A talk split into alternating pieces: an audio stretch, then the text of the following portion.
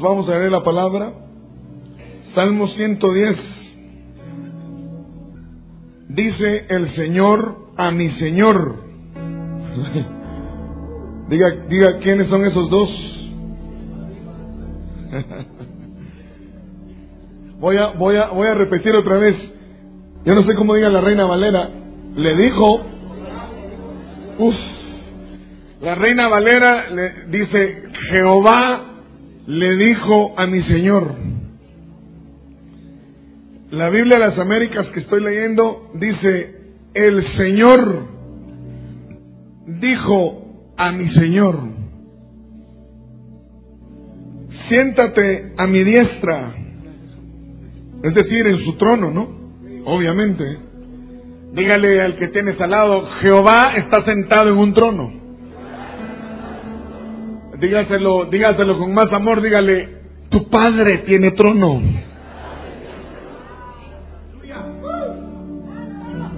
Y lo que hizo el padre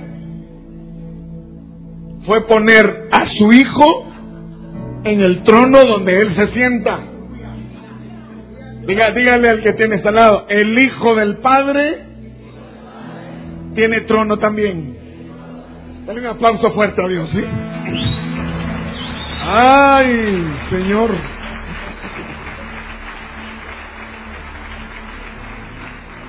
Puede sentarse.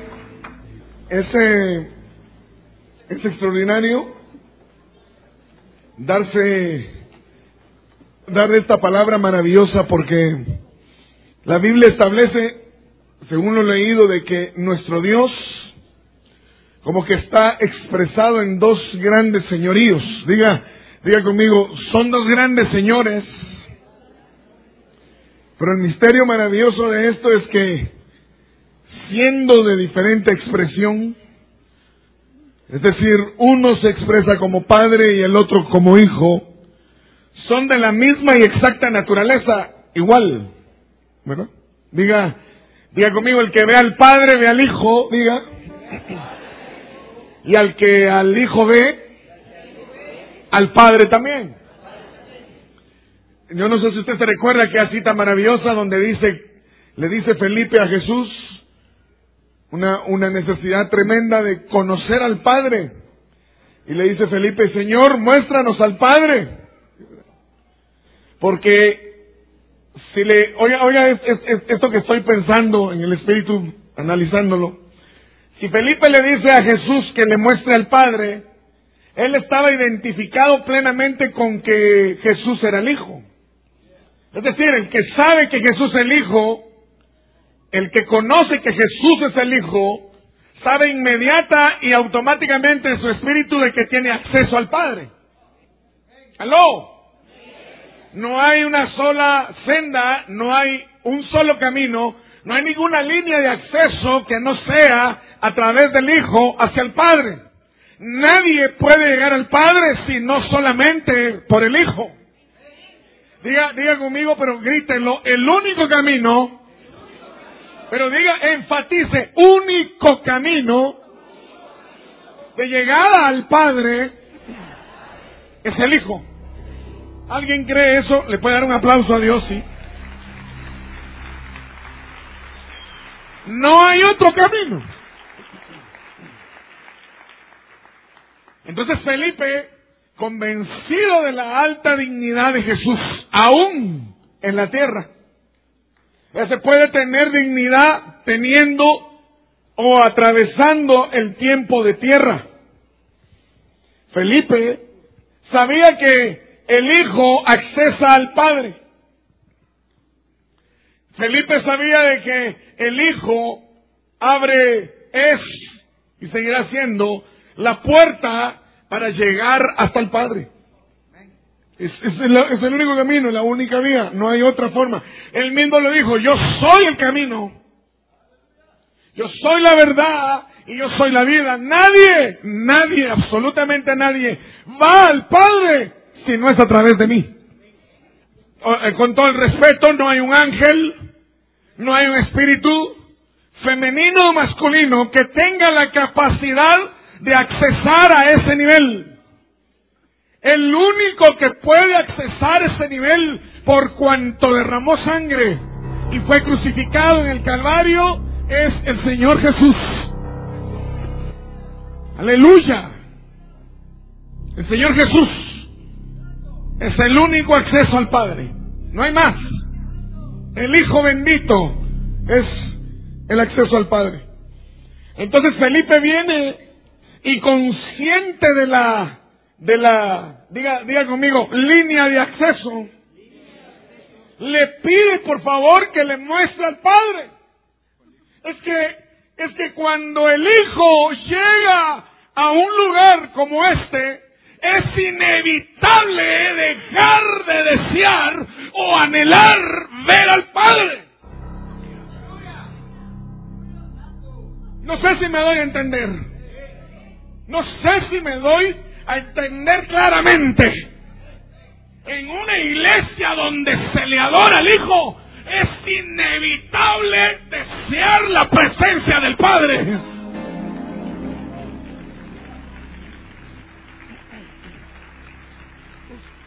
Yo estoy convencido del rango de autoridad que tengo como apóstol de Jesús para las naciones. Estoy convencido de que tengo un rango apostólico a nivel nacional extraordinario e internacional extraordinario. Sé que soy un hombre de autoridad. Sé que soy uno de los generales del cuerpo de Cristo en, esta generación. Pero no me sorprende tanto, no me mueve tanto, no, no, no, no me estremece eso si lo comparo con el saber de que tengo padre. O sea, yo para presentarme ante el Padre no necesito llevar mis galones apostólicos para que me atienda. Ni necesito llevar mis estrellas, ni mis rangos de autoridad para poder accesar a la presencia del Santísimo Dios. Padre mío, solo me tengo que agarrar del nombre de Jesús, esconderme atrás de la persona del Hijo y el acceso está abierto.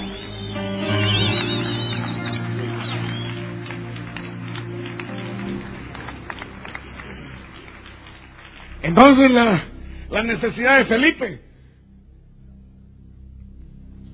Señor Hijo, muéstrame al Padre.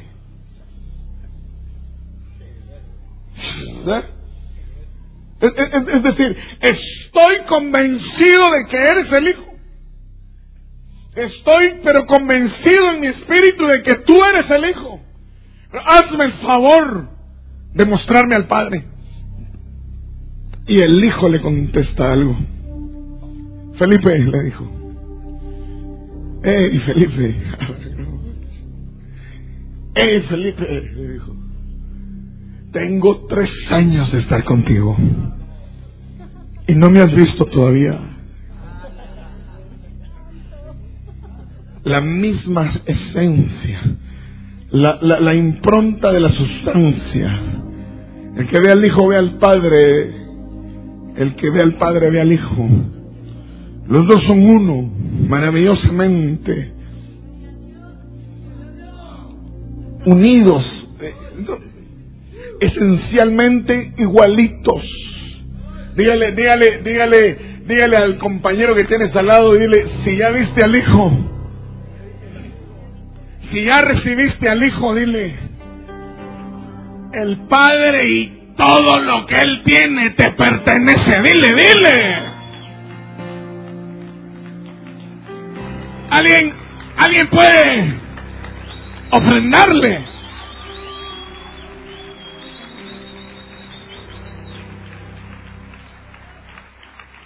Pues oiga, oiga esto.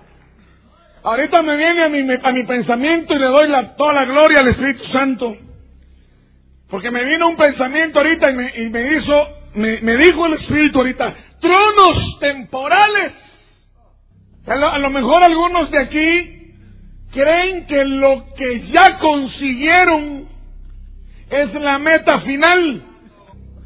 ¿No? Que llega uno a, a niveles de problema y de situaciones negativas, que cree uno que por lo que lo está rodeando a uno, ya no tiene acceso a niveles superiores. Pero el Salmo 110 dice algo maravilloso que se lo quiero compartir rápido. Le dijo el Señor a mi Señor, eso.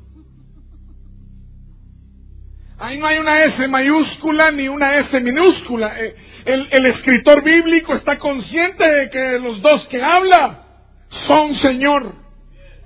Estoy, estoy, estoy siendo claro. El Señor le dijo a mi Señor. La Moisés, eso me fascina, me, me, me, gusta muchísimo porque en el libro de Números dice que Moisés subió al, al, al monte y vio algo extraordinario, una, una escena nunca vista. Jehová estaba cantando.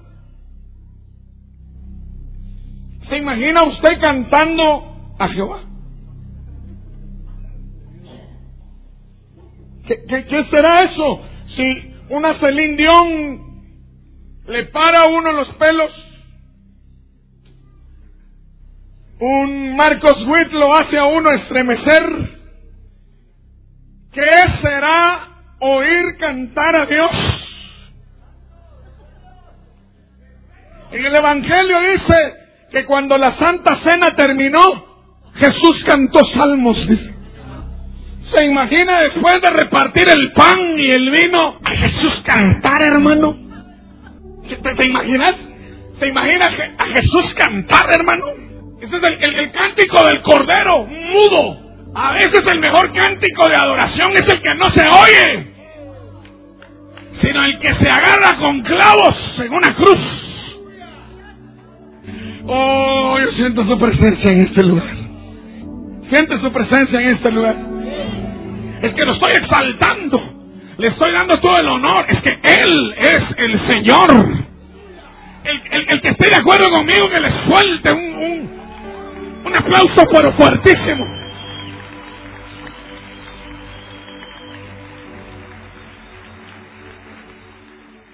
Oiga esto, oiga. Oiga, oiga. Dice, dice, y vi que Jehová cantaba. ¿Sabe qué fue lo más tremendo? Que vio a quién le estaba cantando. No voy a creer que el Señor Padre canta como usted canta en la ducha.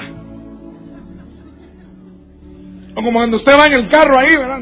Porque hay unos hermanos que van en el carro ahí. Ojalá, no, la música no la oí, pero iban cantando. Dice la Biblia, Jehová le cantaba a Jehová.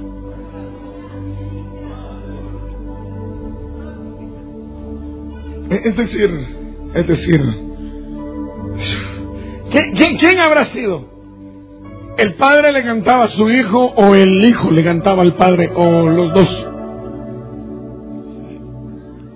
Entonces, entonces cuando David dice, el Señor le dijo a mi Señor, David está, está viendo proféticamente al Hijo.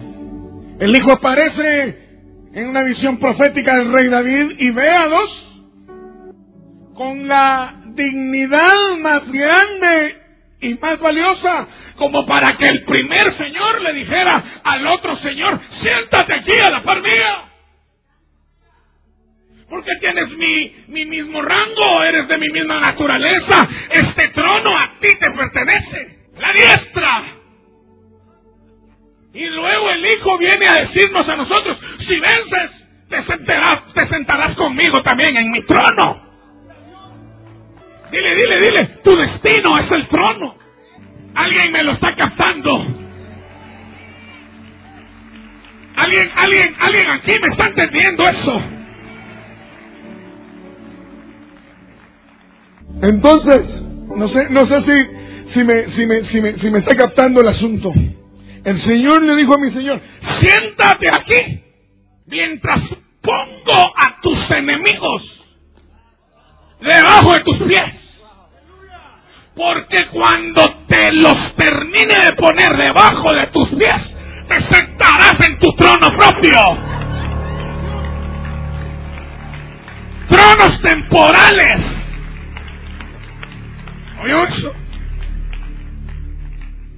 Aquí, quiero llegar a algo. Quiero llegar a algo. El objetivo mío de esta mañana es enseñarme a usted que Jesús está sentado hoy en un trono. Y el Padre mismo, le, no, no Miguel el Arcángel, ningún guerrero espiritual. No, no, no. Por eso, hermano, no deje de diezmar. Porque dice, si tú traes el diezmo al alfolí, yo, dice Jehová, el Padre mío y suyo, yo echaré fuera de ti al devorador. Él. Ah, ah, ah. pero que dice, yo echaré por vosotros. Entonces, dile que tienes al lado, lo tenías que hacer tú. Pero el diezmo te da acceso a que Él lo haga por ti. Entonces el Señor les, ah, oiga, agárrese de la silla que ahorita le suelto la bomba. ¿Por qué el Padre le está poniendo los enemigos debajo de los pies?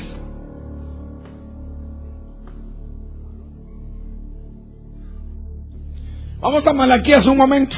Vamos a Malaquías, busqueme el devorador rápido. Malaquías, tres días que lo quedan, ¿no? Mm, ahí vas a ver esto. No, usted vino una, una, una, una mañana acertada. Usted diga, dile, a que tienes a la par, estás en el tiempo justo, dile. ¿Lo tienes ya, Malaquías? ¿Lo, lo tiene ya alguien que me lo enseñe? ¿Lo tenés? ¿Lo tenés? Malaquías, ¿dónde dice yo? Yo, aquí está, aquí está. Trae los diezmos al alfolí para que alimento en mi casa. Probadme que te abro las puertas de los cielos. Oiga, oiga, oiga lo que dice. Diga conmigo, si diezmo, Jehová abre las esclusas de los cielos. Pero parte o, o, o lo que conforma ese paquete es que en el otro verso él suelta otra otro beneficio. Dice, reprenderé también por vosotros al devorador. Diga, diga, diga, diga conmigo, reprenderá por vosotros. Dígale que tienes a la par, si diezmas, Dios se mete a guerrear por vos. O sea, si me traen los diezmos, yo me rompo todo por ti. Y la Biblia dice, así dice Jehová de los ejércitos. Brian, no es Salom, no es Sitkenu, no es Magen, no es Jehová Nisi, sino que es Jehová Sebaot. Es decir, si no traes diezmos, tú tienes que pelear contra el devorador. Tú.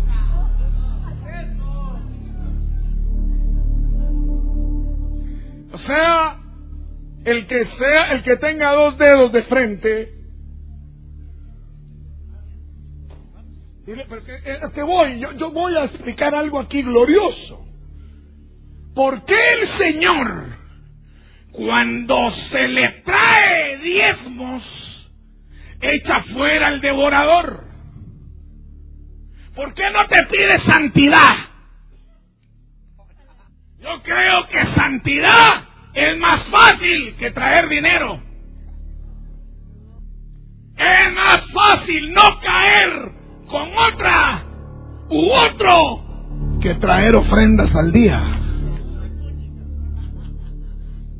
¿Por qué cree Dios? ¿Por qué cree usted que Dios nuestro Padre ofrece protección? Protección y guerra y victoria. Porque la Biblia dice que este que le estoy predicando jamás ha perdido una sola batalla. Oye, oye, oye. Ah, ya está pidiendo dinero otra vez. No, no, no, no, no, no, no, no. No. discierna mi corazón. No me interesa eso. Aquí está mi corazón. No, no. Yo ya me di cuenta que el que pone Dios verdaderamente, Dios le da los recursos ni se imaginan ni a saber ni cómo. Pero oiga, oiga, oiga, oiga, entonces, entonces yo no sé si me alcanza a ver la relación. Pero Dios ofrece guerra. Dios ofrece pelear por ti. Es decir, se ofrece ponerse en tu lugar para pelear. Imagínese, hermano. Solo le voy a recordar quién es ese el que le está ofreciendo eso. Es aquel que le abrió de par en par el mar rojo a Moisés. Es aquel que le dijo a la mar detente y la mar se detiene. Es aquel que no deja caer los planetas sin detenerlos sin cuerdas. El más excelso, maravilloso y grande Dios que jamás ha existido. Jehová es el nombre de mi Padre.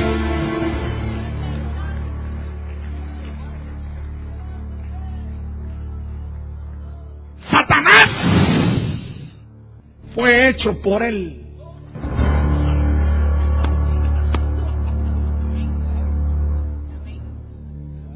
Satanás, yo sé que sos una gloria caída. Solo te recuerdo, diablo, que tus rodillas se tienen que doblar ante ese trono.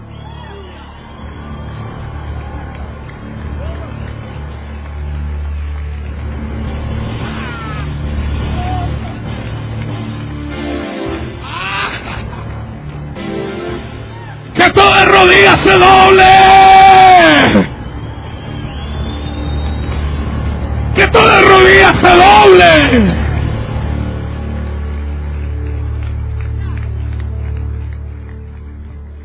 Dile, dile el que tienes al lado. Dile que tienes al lado. Si traes diezmos, Jehová hace guerra por ti.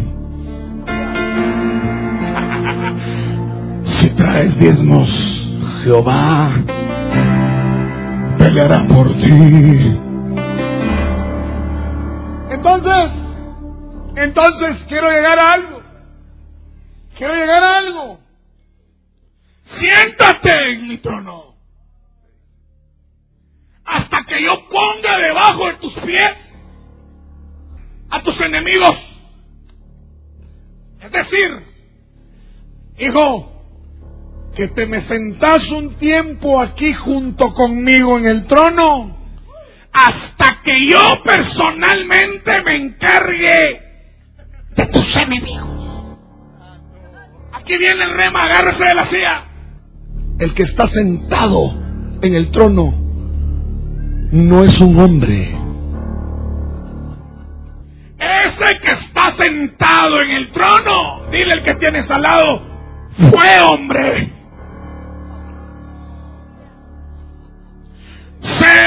Encarnó. Tampoco es el león de la tribu de Judá. Diga conmigo, diga conmigo, cuando Él habla, dígalo recio, cuando Él habla, habla como león. Pero no es un león el que está sentado en el trono. La voz del que está sentado en el trono es la de un león. Cuando Él habla, ruge la palabra bendita del Padre. Y el rugido ese se oye en todo el universo. Pero no es un león el que está sentado ahí. Le voy a poner a sus enemigos debajo de sus pies, me dijo el Padre. Porque el que está sentado en el trono es un cordero. un cordero. Y entonces, Señor, por qué? Porque el cordero es la ofrenda.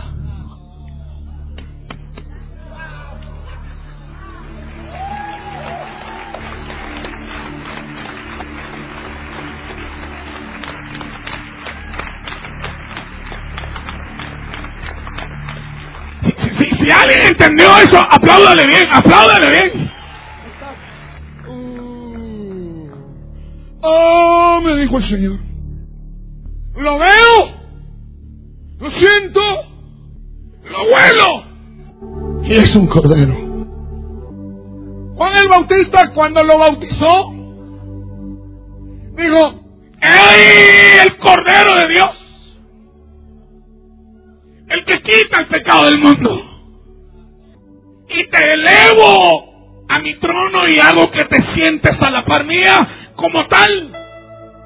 No quiero a un león, no quiero a un hombre, sino que quiero a la ofrenda que constantemente me va a recordar lo que hiciste por los hombres.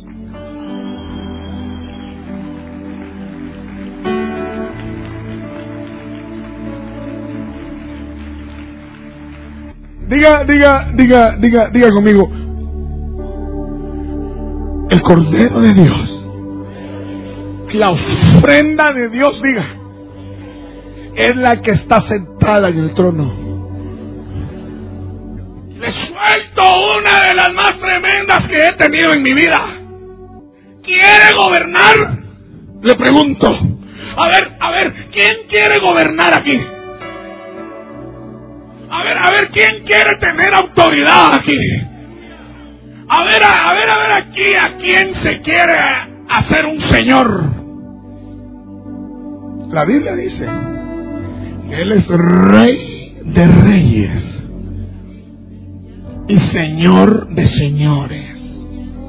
Por eso es que yo me declaro señor del Aguilar Batres, de Villanueva y de todo ese sector. Yo, yo soy el señor ahí.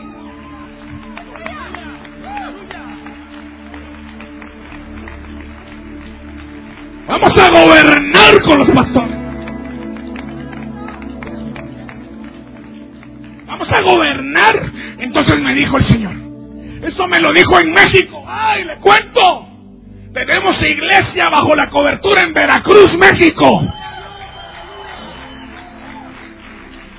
¿Sabes por qué la iglesia no gobierna?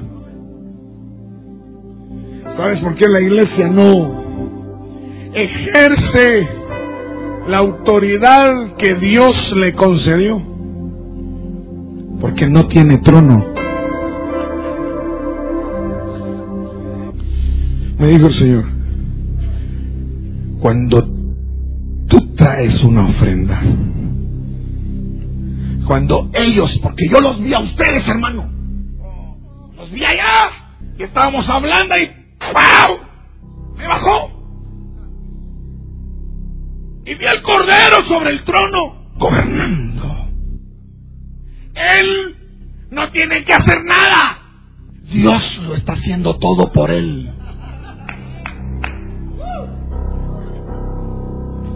Entonces, ¿sabes por qué la iglesia sigue haciendo sus propias cosas sin dejármelo hacer a mí? O sea, usted se está agarrando contra el devorador Usted se está agarrando contra sus enemigos. Usted, usted está peleando. Y va a darle y el demonio y se, se levanta y, y el demonio y usted otra vez y, y como que se quedara ahí. Como que no, como que no avanzara. Y el padre como que está alrededor del trono así.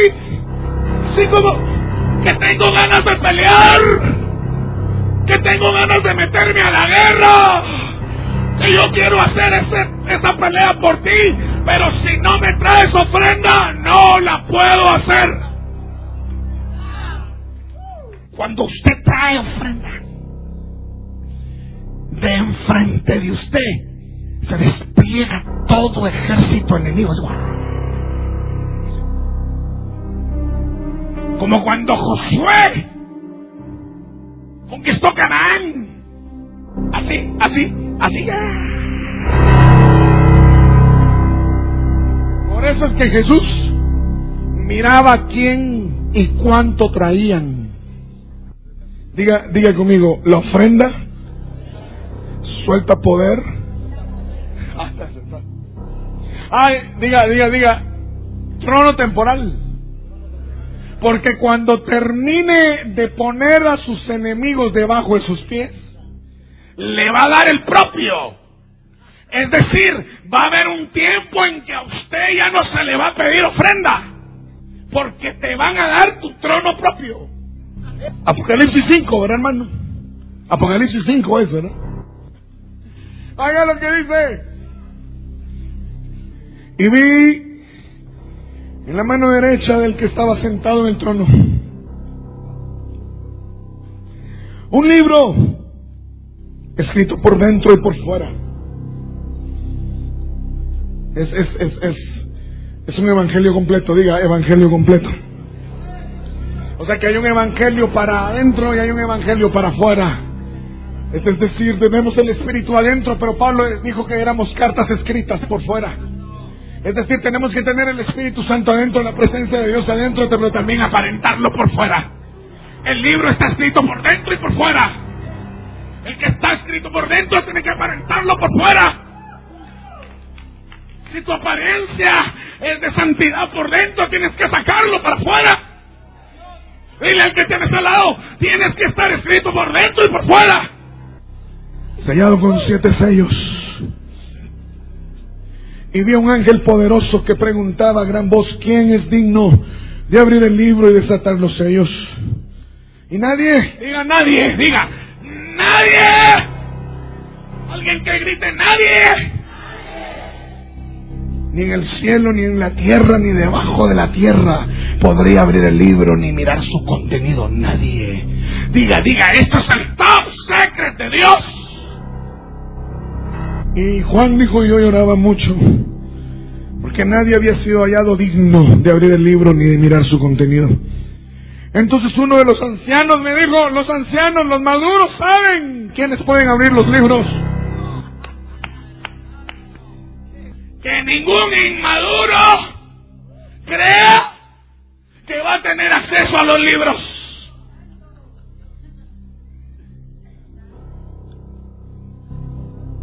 Entonces uno de los ancianos me dijo, no llores.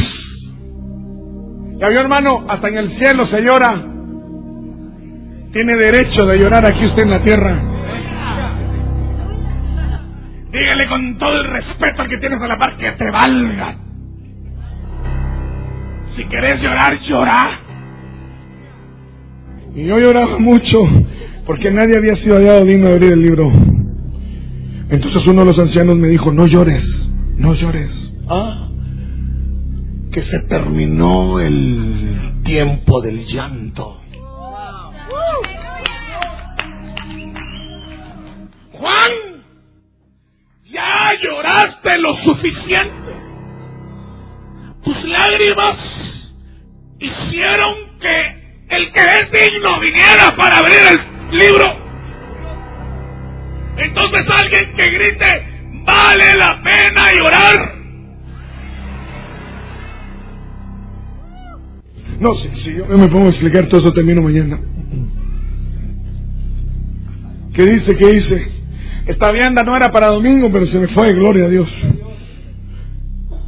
Entonces uno de los ancianos, no llores, mira el león de la tribu de Judá, la raíz de David, ha vencido para abrir el libro y sus siete sellos.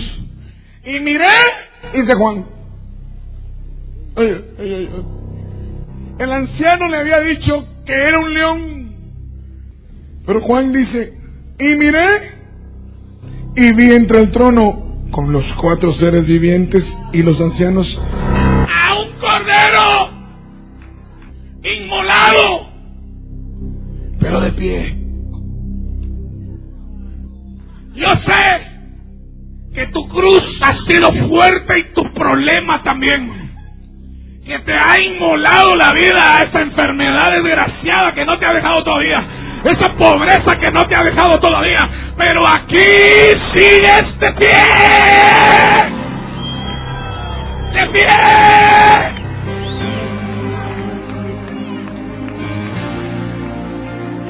Y decreto que muy pronto se te va la pobreza, se te va la enfermedad, se te va la angustia. Esa desgracia que tienes se va.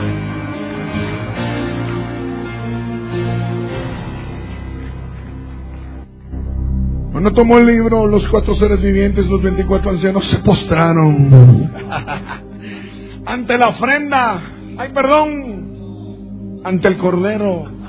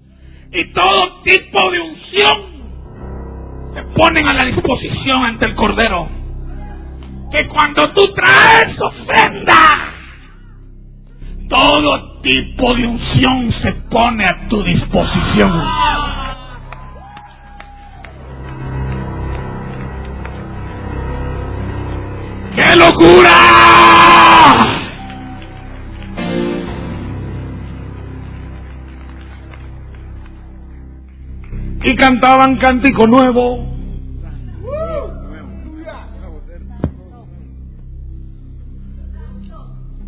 El Cordero provocó cántico nuevo.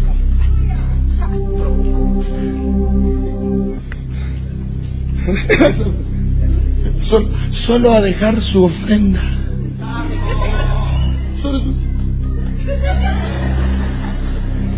Pastor, ahorita se le movió todo el cielo a esa niña.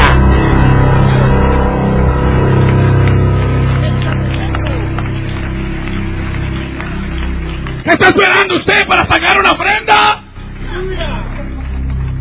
Yo no sé. Aleluya. Una nena se animó. Digno eres de tomar el libro de cerrar los sellos, porque tú fuiste inmolado y con tu sangre compraste para Dios a gente de toda tribu, lengua, pueblo, nación. Viene la gente cuando hay ofrenda. Y los has hecho un reino, sacerdotes a nuestro Dios y reinarán sobre la tierra. Y mira la voz de los ángeles alrededor del trono y de los seres vivientes y los ancianos, y el número de ellos era miríadas de miríadas y millares de millares que decían a una gran voz, el Cordero que fue inmolado, digno es de recibir el poder, riqueza, sabiduría, fortaleza, honor, gloria y alabanza. Suelte Suéltale a Dios algo hoy en la mañana. Traiga su ofrenda. Y váyase con la fe de que Dios le va a dar trono, autoridad, dominio, unción, poder, Gloria. Dale, dale un aplauso a Dios.